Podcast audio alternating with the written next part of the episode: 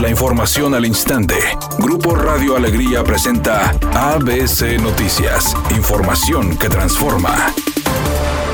Vecinos inconformes por el proyecto del metro elevado para la línea 5 en el sur de Monterrey solicitaron a la Comisión Estatal de Derechos Humanos intervenir ante las autoridades del municipio de Monterrey para que no se construya ninguna línea del metro en ese sector, hasta que se elimine a la zona sur como área de desarrollo orientada al transporte, ya que sería una violación a sus derechos. Así lo señaló Lourdes Garza, presidenta de la colonia Country. Y creemos que mucho de la intención de hacer el metro al sur es por eso. Cuando venga un metro o una ecovía al sur, se autoriza automáticamente el cambio de uso de suelo, zonificación DOT, y viene y detona con una densidad libre y eso es lo que nosotros estamos muy preocupados. No queremos eso para el sur de Monterrey. Nuestras colonias son habitacional unifamiliar. Llegamos antes, entonces sería una violación a nuestros derechos. Por su parte, Ramón Piña, vecino de la colonia Valle de la Primavera, señaló lo siguiente. Alternativas que se pueden hacer para descongestionar las vías, como por ejemplo conectar la avenida Acueducto para desfogar el tráfico hacia la carretera, arreglar bien el camino de, la antigua vía Santiago para desfogar también la carretera. Ahorita la única vía tenemos es la carretera nacional y tenemos las torres, tenemos Garzas y tenemos revolución. Entonces, si tenemos más vías alternas, entonces no se va a hacer esos cuellos de botellas que tenemos ahí en,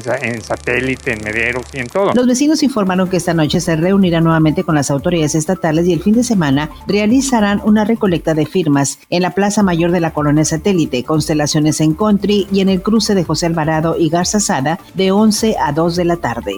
El secretario de Seguridad Pública Estatal Aldo Faz informó que durante enero pasado se presentó un incremento en delitos contra planteles educativos. Sin embargo, indicó que 40% no se denuncia ante la Fiscalía, destacando que las escuelas han sido blanco de delincuentes al ser saqueadas y sufriendo daños. La situación es que de los 71 hechos confirmados al 9-11 en enero, se denunciaron 42 robos, o sea, el 59% de los casos.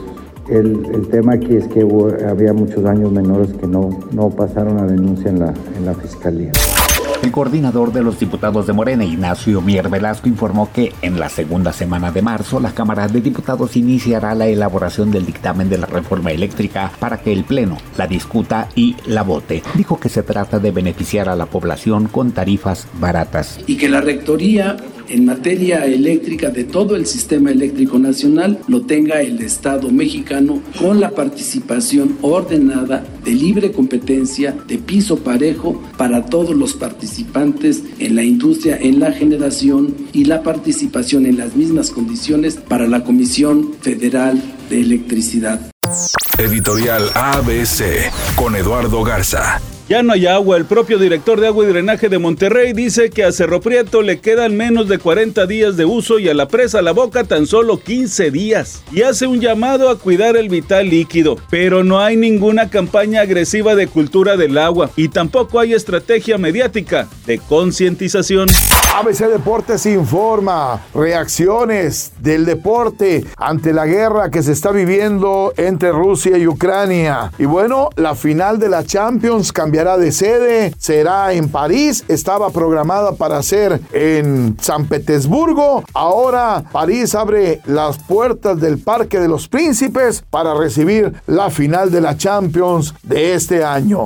La entrega 2022 de los premios Lo Nuestro, sin duda alguna, fue candela pura. Una gran fiesta latina hicieron los máximos exponentes de la música en español, convirtiendo la noche multicultural en un evento en el que la algarabía y el entusiasmo estuvieron presentes de principio a fin. Cantantes y agrupaciones de Colombia, México, República Dominicana, Puerto Rico, Miami y otros lugares de habla hispana se reunieron para ver quiénes eran los mejores en las diferentes categorías. Ahí se rindió tributo a don Vicente Fernández, a cargo de Cristian Odal, David Bisbal, Ángel Aguilar, Edwin Cass del grupo Firme y también Camilo.